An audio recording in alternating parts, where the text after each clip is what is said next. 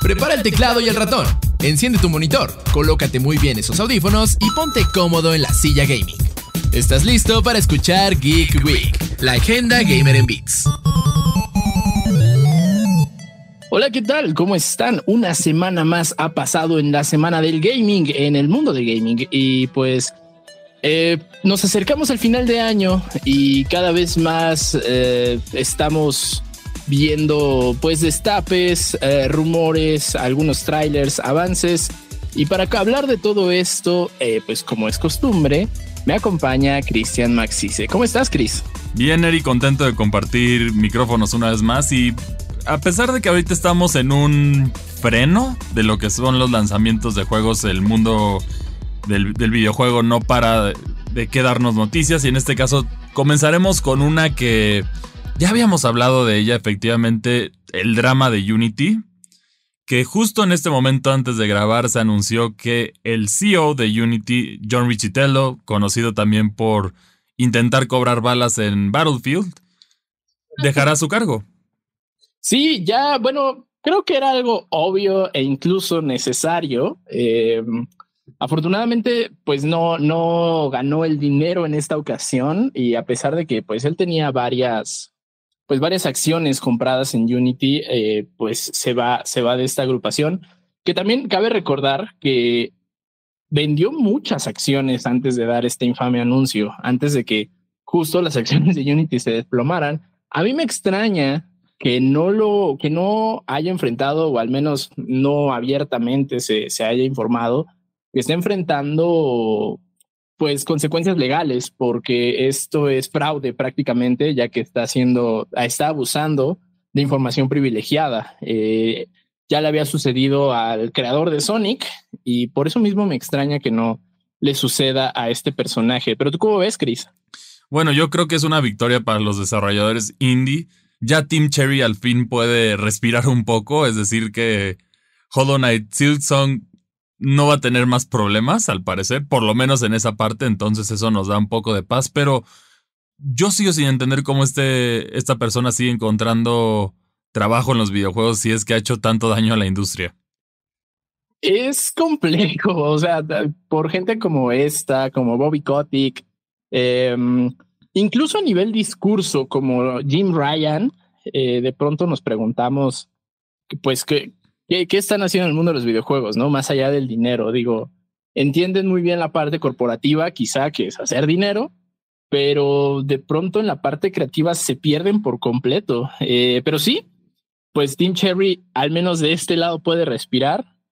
Y Chris ya está afilándose las garras para poder probar eh, Hollow Knight Silson, que entonces, pues ya que le apuren, ya no tienen peros, ya no tienen pretexto para seguir desarrollando este juego. Sí, porque teníamos fecha de lanzamiento originalmente para 2022, si mal no recuerdo, que fue de parte de los anuncios de Xbox, pero sigue en el limbo este juego. Sí, pues todos esperamos, o al menos ahí empiezan a hacer rumores cada vez más fuertes de que en los Game Awards de este año, pues estaríamos viendo un poquito más de, este título, si no es que ya una, una nueva fecha de lanzamiento. Eh, pues quién sabe, este, crucemos todos los dedos y prendamos todas las velas para que esto suceda. Y quien también ya, pues, empieza, empieza a dar señales de vida es Metroid Prime 4, ¿no, Chris? Bueno, no necesariamente señal de vida, pero por lo menos ya lo único que hicieron, Amazon cambió la fecha placeholder de, de la entrega.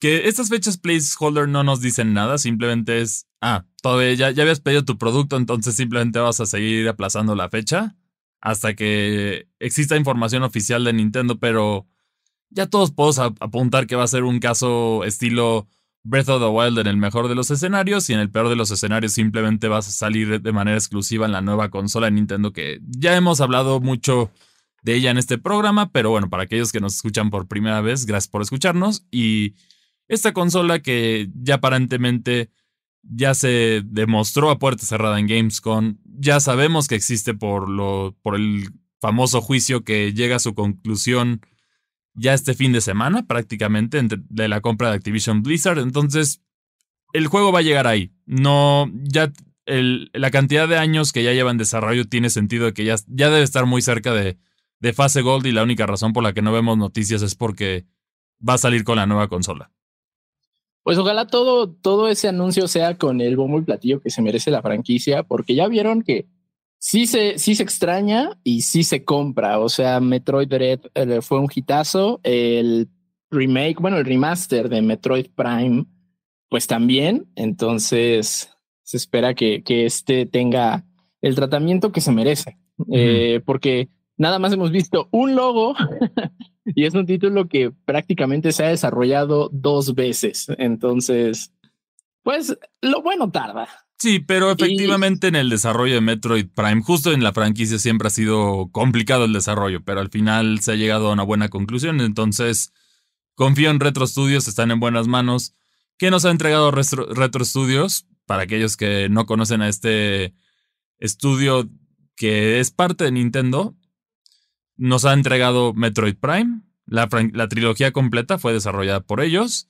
Y por otra parte nos dieron el mejor plataformero de todos los tiempos, que es Donkey Kong Tropical Freeze. Y bueno, también su antecesor, Donkey Kong, no, Donkey Kong Country Returns, que son las dos entregas de Donkey Kong y es otra franquicia que ahora entra al congelador, pero esperemos que gradualmente tengamos más noticias de él.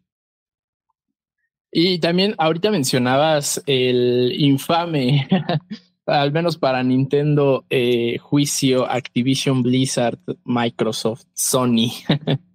que pues al parecer va a tener conclusión este 13 de agosto, según insiders. Em, habrá que ver, bueno, todos estamos a la expectativa de esa fecha, eh, porque bueno, no es una cantidad nada despreciable de dinero, si no mal recuerdo, son 68.7 mil millones de dólares. Efectivamente. Creo que ese es dinero que nadie va a ver en su vida. Este, pues sí, eh, estaremos, estaremos informando más, más al respecto si este plazo se cumplió, si algún otro personaje o sorpresa entró al ruedo como cual telenovela que, que se ha llevado. Em, y sí, pues bueno, también Sony, eh, cerca de esas fechas, acaba de anunciar una revisión del PlayStation 5 que personalmente yo creí que ya no iba a salir. Yo, se trata. Yo no la veo ah, necesaria. Yo justo no la veo necesaria, que se trata nada más y nada menos que el PlayStation 5 Slim en, en las dos versiones de disco y digital, que a mi parecer deja mucho que desear.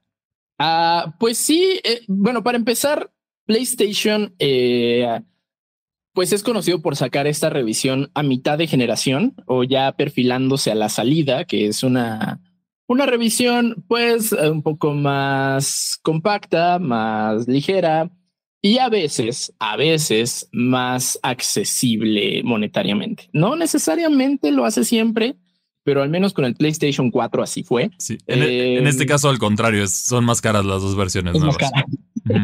Sí, eso es un poco desagradable. Eh, pero bueno, pues estas dos versiones van a, tanto de la digital como de la de disco, eh, van a ser de un tera. A mí se me hace muy poco espacio para actual generación. O sea, he estado jugando un, un, título del que ya les estaremos hablando más adelante, que pues está pesado y también tuvimos acceso a la beta de Call of Duty y también está pesada. Entonces sí tuve ahí que hacer una suerte de limpieza de, de disco para pues para poder manejarlo, porque si tener estos, al menos, imagínense, dos títulos al mismo tiempo y ya le estaba costando al disco duro, pues en una versión digital yo esperaría que tuviera más almacenamiento. Pero del lado de los que tienen lector de disco, va a contar con una unidad de Blu-ray HD, que bueno, se me hace de muy buena calidad, pero pues sí, verdaderamente innecesaria, y más si tomamos en cuenta que pues seguimos viendo muy pocos títulos de la actual generación que son exclusivos de la actual generación. O sea, y más en PlayStation, podemos contarlos con los dedos, yo creo que de la mano. Sí, efectivamente, ya cada, de hecho creo que ya no hay ninguno exclusivo PlayStation 5 porque ya los que eran exclusivos ya salieron en PC, que era el caso de, de Returnal, de Ratchet and Clank Rift Apart, Y bueno, y el, único que aparentemente, sin mal no recuerdo, va, a salir de manera exclusiva en PlayStation 5 es Marvel Spider-Man 2. Pero ese es el único título que tienen ahí de manera exclusiva. Entonces, ha sido una generación carente de juegos exclusivos. Y también mencionar que eh, esta semana del lado de PlayStation, por pues un descuido, filtración, si así lo quieren ver, de, en su página de LinkedIn, Naughty Dog reveló al abrir una vacante que se está desarrollando un remake de The Last of Us 2. ¿Por qué? No, no, no, peor aún, es un remaster. ¿Por qué? Ese juego no tiene ni cinco años. O sea, yo entiendo que es para Play 5, que tiene mayor caballaje, pero el Play 5 ya tiene retrocompatibilidad con Play 4 y el SSD le hace un parote a esos juegos. Entonces, hablando de cosas innecesarias y PlayStation, pues al parecer eso está en desarrollo. Ojalá, ojalá por lo menos se cuide. Primero, que llegue a un precio reducido, porque come on, que no creo, pero pues ojalá. Y segundo, pues que llegue con un estándar de calidad bueno. O sea, al menos sabemos que el remaster lo están haciendo in-house Naughty Dog. Entonces eso quiere decir que pues viene en buenas manos, mínimo, y, no vamos a tener un, un, desastre como lo fue The Last of Us Part 1 en PC. Sí, pero con todo respeto, yo siento que Naughty Dog se está durmiendo en sus laureles porque veamos la, la, época de PlayStation 3, ¿no? Que es una crítica que tengo específicamente para Naughty Dog. La época de PlayStation 3 salen los juegos de Uncharted, los, los, los, relativamente recientes, sale también The Last of Us. Y todos estos juegos que salen en esa época de Naughty Dog tienen multijugador, en línea y tienen otras cosas que eran interesantes. Ahora vamos a la, era del PlayStation 4 y sale, sale el remaster de The Last of Us que a mi parecer sí le hace un buen brinco, pero sacrifican el multijugador en línea. Y ahora en PlayStation 5 tenemos el remake de The Last of Us 1 sin multijugador en línea una vez más porque teníamos aparentemente los planes que iba a salir The Last of Us Factions, pero ya vimos que ese proyecto está en el congelador, que es el multijugador en línea de The Last of Us. Y se están durmiendo en sus laureles. Quizá es hora de explorar una nueva propiedad intelectual o algo pues más. lo, que se sabe es que, eh, según el director del estudio, que es Neil Druckmann, Ah, se está trabajando en un IP de fantasía. Eh, no han no han revelado más al respecto y al parecer están apenas en fase de preproducción. O sea, todo esto está literalmente en papel. Um, no se ha desarrollado ni escrito ni una sola línea de código, no se ha animado ni un solo modelo. Es apenas en una fase muy temprana de desarrollo, eh, que a mí sí me interesa porque bueno, creo que Naughty Dog es muy bueno haciendo pues experiencias de un solo jugador, pero pues ya que ya que se salgan del bache de Last of Us, o sea, es un gran juego, eh, es una gran franquicia, el universo es súper rico, pero pues o hacen un o, o, entregan una nueva, una entrega completamente nueva, un título completamente nuevo, o sigues con otra cosa, porque pues ya yo ya vi, digo, es de mis, fue de mis juegos favoritos desde el PlayStation 3 y ya me está cansando. O sea, ya es como, oye, ya es la Naughty Dog es como la quinta vez que nos presentas The Last of Us este año, ¿no? Entonces, ya, suficiente. Sí, efectivamente aquí hablamos de un problema de la industria que, bueno, yo siento cuando es necesario un remake o un remaster para un juego, en este caso es completamente necesario. Y además estamos hablando que en tres, en tres generaciones de consolas hemos tenido cuatro revisiones. Bueno, si cuentas los originales, pero bueno, sin contar el The original y el 2, has tenido tres revisiones para los juegos. Y entonces ya puedo apostar a la segura que vas a tener un remake de The Last of Us parte 2 en PlayStation 6. De acuerdo a lo que estamos viendo, porque es. Eh, para ahí es donde está apuntando. Entonces tienen. necesitan quitarse esa parte o si tanto están obsesionados con The Last of Us, pues, de plano ya empezar a hacer el desarrollo del 3. Yo creo que esa sería la solución. No más remakes, no más... El remake del 1 a PlayStation 5 se me hace un buen brinco. El, los remasters es lo que yo quitaría de, porque es completamente innecesario. Sí, o, o ya de plano Neil Druckmann, dedícate a, hacer series y películas, ¿no? Mm, Porque ya es suficiente de Last of Us, eh, al menos en cuestión de remasters y remakes. Creo que pues eh, eso está ahí de ese lado de PlayStation y también quien trae nuevo contenido y del que creo que no se hacía tanto ruido desde hace un rato eh, es Fortnite. Ahora que se acerca la Spooky Season, la temporada de Halloween y pues Todos Santos, ahora van a lanzar una colaboración de skins, creo yo muy peculiar. Eh, ya, ya Fortnite es el lugar que le da armas a personajes que nunca creíste ver con armas. y esta vez cuéntanos de quién se trata, Chris. Bueno, eh, para a mí parece el más llamativo de todos y no entiendo cómo Disney lo aprobó. Es el caso de Jack Skellington que llega a Fortnite, entonces así es, vas a poder ver al icónico personaje de A Nightmare Before Christmas, que es una gran película, siempre la recomiendo, de mis favoritas de Disney, hecha por Tim Burton. Y en este caso. Es por Henry Trae, ah, trae el padrinaje de. Sí, cierto, sí, cierto. Tienes razón. Siempre me, siempre me voy con esa finta. Hay un pequeño detalle, pero bueno. Llega Jack Skellington con armas, que es algo muy curioso por parte de Disney, porque básicamente es la. Se puede decir que Jack Skellington es la imagen de Disney en Halloween. Siempre que vas a los parques. Navidad. Sí.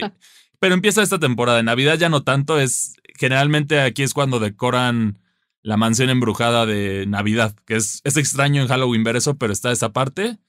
Y por otra parte tenemos a Alan Wake, que tiene sentido, ya va a salir el segundo juego, va a estar, la relevancia del personaje va a estar más fuerte que nunca por tanto tiempo que tuvimos que esperar para la segunda entrega. Y que de ese lado no tuvieron que batallar tanto porque pues, Epic, o sea, el Remedy Studios es parte de Epic Games. Y por otra parte también llega, yo creo que uno de los dos personajes más icónicos de las películas de slashers, que es Michael Myers, esta fuerza imparable que, que atormentó a diferentes generaciones de, adolescentes. Entonces es una colaboración muy curiosa en el sentido que tenemos videojuego de terror, película de niños de terror y por otra parte un slasher, ¿no? Que son como tres cosas que son muy diferentes. Son muy diferentes, eh, definitivamente si me preguntas, no le veo cohesión más allá de que son de terror, pero está interesante. Digo, a mí sí, sí, me, va, sí me va a dar curiosidad, entonces seguramente voy a estar descargando Fortnite para, para ver cómo luce Jack Skellington con, con un rifle de asalto. Em, y, Michael Myers con un arma, bueno, él, él, ya portaba un cuchillo, pero pues igual ahora verlo con, con una bazooka o una metralleta va, va, a ser interesante. También del lado hablando de, juegos de terror, un poco, pues un poco triste. Evil Dead The Game, un juego que salió, si no mal recuerdo, el año pasado. Eh, un multiplayer asimétrico, muy similar a Dead by Daylight o más recientemente Texas Chainsaw Massacre, pues anuncia que cierra, eh, que ya no van a seguir desarrollando. Los servidores ya tienen fecha de caducidad y pues desafortunadamente, o sea, a pesar de que pues es de una IP grande, es de una franquicia muy memorable. No, no logró, pues no logró los números que querían. Y pues al menos este, este escenario de los juegos de terror asimétricos, pues sigue dominando Dead by Daylight, por más que, que muchos intentan pegarle. Es que al final es el que dominó la fórmula al principio, a mi parecer, y eso, eso le dio una, una gran ventaja sobre los demás que en ojos de la audiencia verían como una copia, o sea, no, no de manera directa, pero sí lo verían como una copia y dicen, bueno, pues ya lo vi aquí. Y otro problema con los jugadores, con los multijugadores asimétricos, a mi parecer, es que para jugar mucho tiempo, a diferencia de un juego de disparos en primera persona o los otros juegos de multijugador en línea, es muy aburrido ser el sobreviviente. En la mayoría de los casos. O sea, lo más emocionante es ser el monstruo. Y el problema es que al ser asimétrico, te va, te va a tocar menos ser el monstruo. Sí, el problema también justo es, es ese balanceo. O sea, eh, sabemos que el mismo nombre del, género lo dice, ¿no? Es, es, asimétrico, pero en ocasiones mantener esa delgada línea entre el solo tenerle miedo al monstruo a hacerlo invencible cuando eres superviviente se vuelve molesto, ¿sabes? De pronto ya, ya no es divertido porque sabes que si no te toca ser el malo, pues vas a terminar muriéndote sin importar qué hagas. entonces sí, sí, a nivel de, de desarrollo y de diseño de gameplay, es una línea muy delgada que pocos o más bien solo uno ha logrado pues mantener. Y bueno, no tan en el caso de Dragon Ball. no, ahorita no me acuerdo del multijugador asimétrico. Ah, Breakers. Sí, este juego justo tiene. Eh, compensa esto ya que te puedes convertir en los Saiyajines si, si encuentras ciertos objetos, entonces así te puedes defender de, de los invasores, que es, es, una, es una toma diferente, pero ese es el problema de, del género en sí. No es que sea malo, pero simplemente yo creo que no, no da para una larga vida. Sí, sí es cierto. Oye, Dragon Ball The Breakers, me acabas de desbloquear un recuerdo que no, vaya, no, no, no tenía presente. Eh, recuerdo que jugué la beta que nos mandó muy amablemente la gente de Bandai. ¿Sabes qué pasó con ese juego? Pues ahí sigue teniendo su base de jugadores. Wow. Sí, yo, yo, yo, lo he jugado de vez en cuando. A mí, de hecho, fue el que me tocó hacer la reseña de, de ese juego. Y sí, todavía tiene su base de jugadores más modesta porque los asimétricos generalmente que no se llaman Dead by Daylight tienen bases más pequeñas, eso es una realidad. Pero, pero sí, ya estamos acercándonos a la noche de brujas y efectivamente ahorita solo hay un juego de terror que va a salir, que es Alan, Wake, ¿no? En este caso, en contenido de, para Halloween, como tal de juegos, está un poco corto. Tenemos por una parte de Netflix la, la nueva temporada de Castlevania, que es la nueva la nueva historia de Castlevania Nocturne, que yo siento que le falta construir y seguramente la segunda temporada será mejor, pero yo que ustedes me esperaría esa segunda temporada para no tener esa frustración de del final. Pero ahí está esta parte y también ahí me, me entra la pregunta de, ya Konami está reviviendo franquicias, por ello tenemos, tuvimos el lanzamiento de, de Bomberman R2, tuvimos también el, está, bueno, el, remake que se está desarrollando de Metal Gear Solid Delta, que, que para los amigos es Metal Gear Solid 3. ¿Dónde está Castlevania? En el fondo del barril. Yo creo que ya se dieron cuenta que es una franquicia que funciona mejor en anime que en videojuego. A mí no me encanta la idea, pero bueno, digo, es, lo que es lo que les nos ha, nos han dado al menos de ese lado. Bueno, pero se lo puedes dar a algún desarrollador o yo creo que es una franquicia que pueden explotar más en cuestión de juegos. Sí, tuvimos el último juego que dejó mucho que desear, pero en general Castlevania siempre ha sido, al final es un referente de un género, está en el mismo nombre de los Metroidvania, la parte Vania es de Castlevania, entonces claro. es importante que regrese esa franquicia, de hecho esa es de las pocas preguntas que no me atreví a hacer cuando estuve con Konami, pero sí me interesaría saber si, si posiblemente los veo después, ahí les estaré preguntando dónde está Castlevania porque ya urge una nueva entrega. Ya Metroid ya tuvo su. Su se volvió a reencontrar y ahora es el turno de Castlevania. Sí, y, nada más para mencionar rápidamente, creo que efectivamente del lado de los AAA eh, hemos tenido muy poco de terror este año, eh, o al menos para esta temporada. y ahí quien está sacando tantito, pues e, el músculo como es costumbre, al menos en el género, son los indies. Eh, este, esta temporada de Halloween viene, viene cargadita de indies de terror. Desafortunadamente, muchos de esos indies nada más salen por la época y, y así como salen, mueren. Pero pues ojalá eh, eh, esta, esta temporadita nos deje un par de joyas escondidas.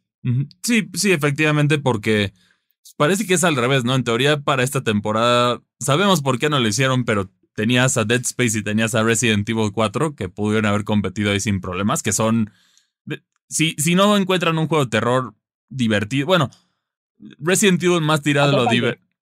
Sí, Resident Evil 4 más tirado a lo divertido, pero sí tiene elementos de terror y ya de plano si quieres sufrir y estresarte y tener esa ansiedad que generan los juegos de terror, recomendamos Dead Space. Así es, eh, pues también déjenos ustedes en los comentarios qué, van a jugar este, pues esta temporada de Noche de Brujas. Eh, también decirles que pues pongan atención a las redes sociales de Indigo Geek MX y Reporte Indigo porque vamos a estar ahí publicando tops de por si por si aún no tienen que jugar o que ver. Va, vamos a tener ahí una curaduría de, de joyitas bastante, bastante agradables o bueno, no sé si agradables porque son de terror, pero entretenidas. entretenidas y divertidas para, para aquellos que son fanáticos del, del género, pero igual es algo que estamos viendo igual en la, en la industria del cine, que ya se está frenando. Ahorita de los pocos lanzamientos que quedan de terror es justo la película de Five Nights at Freddy's, que habrá que ver cómo sale, porque sabemos que con Blumhouse es 50-50. Puede ser algo bueno, puede ser algo terrible. Sí, también hablando de Blumhouse, El Exorcista, Creyentes, eh, una película que salió la semana pasada y que al menos en México tuvo muy buena taquilla, pero pues la crítica nos la acabamos. Eh, ya va a ser su brinco a streaming, al menos el streaming estadounidense, el próximo 24 de octubre. Muy poco le duró el gusto en cartelera, creo yo. Pues eso, eso, este habla de la calidad de, la, de la película, ¿no? Sí, sí, porque justamente es Blumhouse. Eh, y no, mira, sí, eh, con Blumhouse nunca se sabe.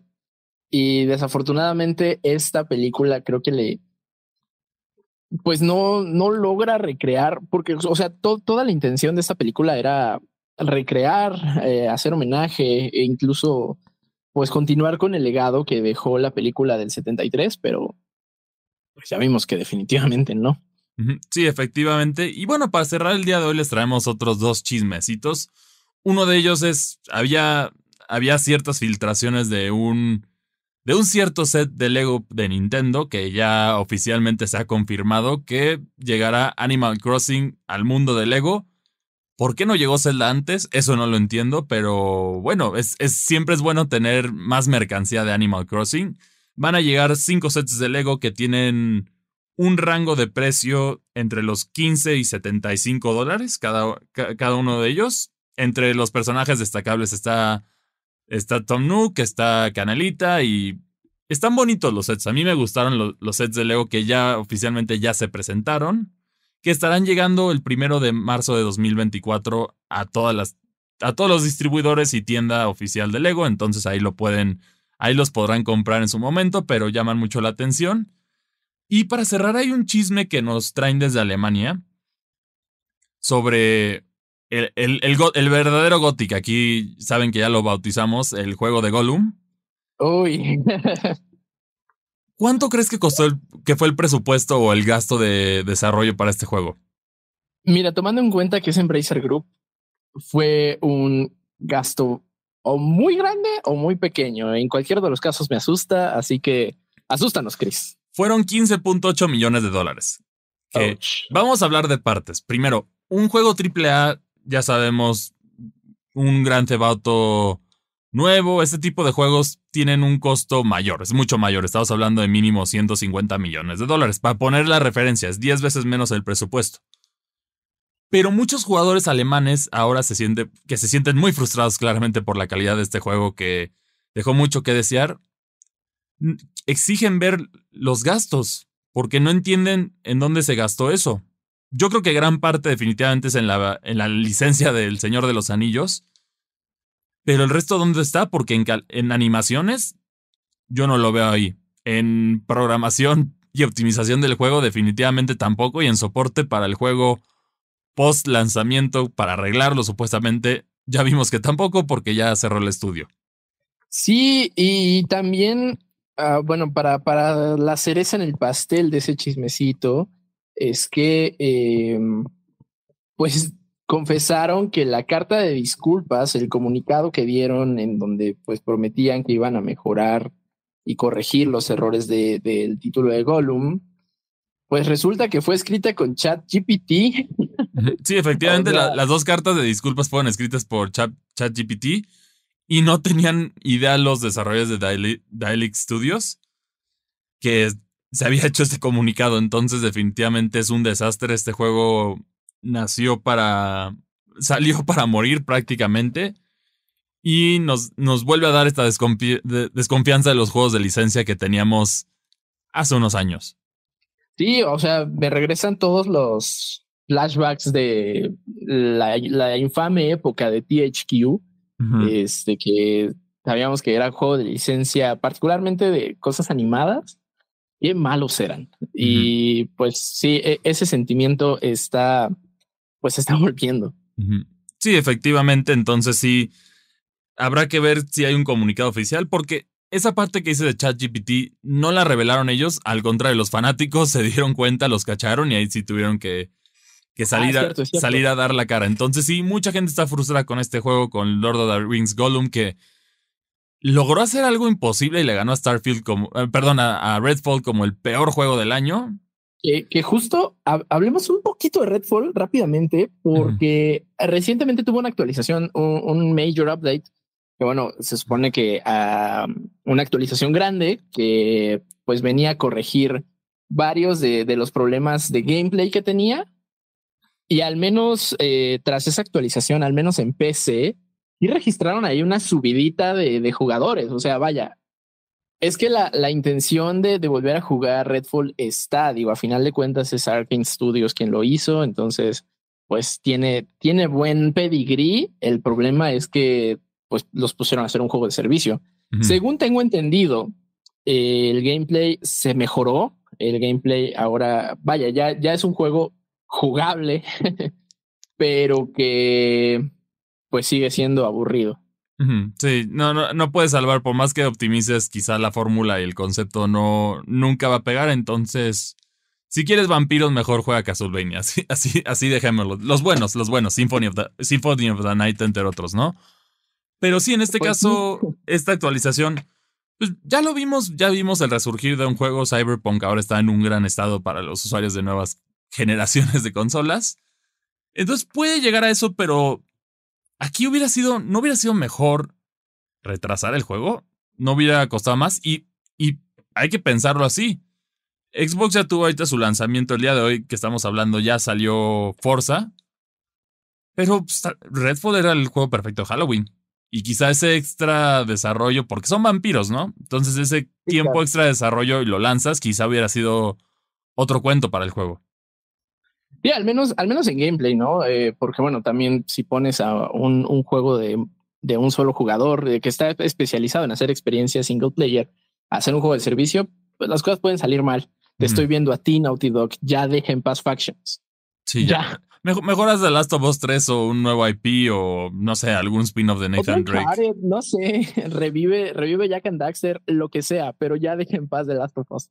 Sí, ya, ya, ya me- merece un descanso la franquicia. Y, y bueno, ya, ya se nos, como siempre, ya se nos acabó el tiempo el día de hoy. Muchas gracias por acompañarnos. Recuerden que si quieren platicar con nosotros nos pueden encontrar en nuestras redes sociales. A mí me encuentran como arroba cristianmac62 en, en X. ¿Y a ti cómo te encuentran, Eric? Ah, yo estoy ahí como arroba sir-bits. No se olviden de seguir también en todas las redes sociales arroba indigogeekmx, que bueno, es, es el espacio 100% dedicado al gaming de Reporte Índigo. Y por qué no, también a Reporte Índigo eh, en todas las redes sociales también.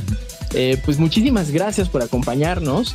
No olviden dejar sus comentarios con el hashtag IndigoGeek, eh, escribirnos qué van a estar jugando pues ya a, a días de el famoso Halloween, la noche de brujas, pues que cuéntenos qué, qué van a hacer para ponerse spookies del lado del gaming. Eh, no se olviden que esos días vamos a estar publicando tops y especiales eh, pues para pues que van muy ad hoc con las fechas, eh, entonces no se lo pueden perder. Muchísimas gracias por acompañarnos. Nosotros nos escuchamos la próxima. Nos vemos. Escuchaste Geek Week, una producción de Reporte Índigo.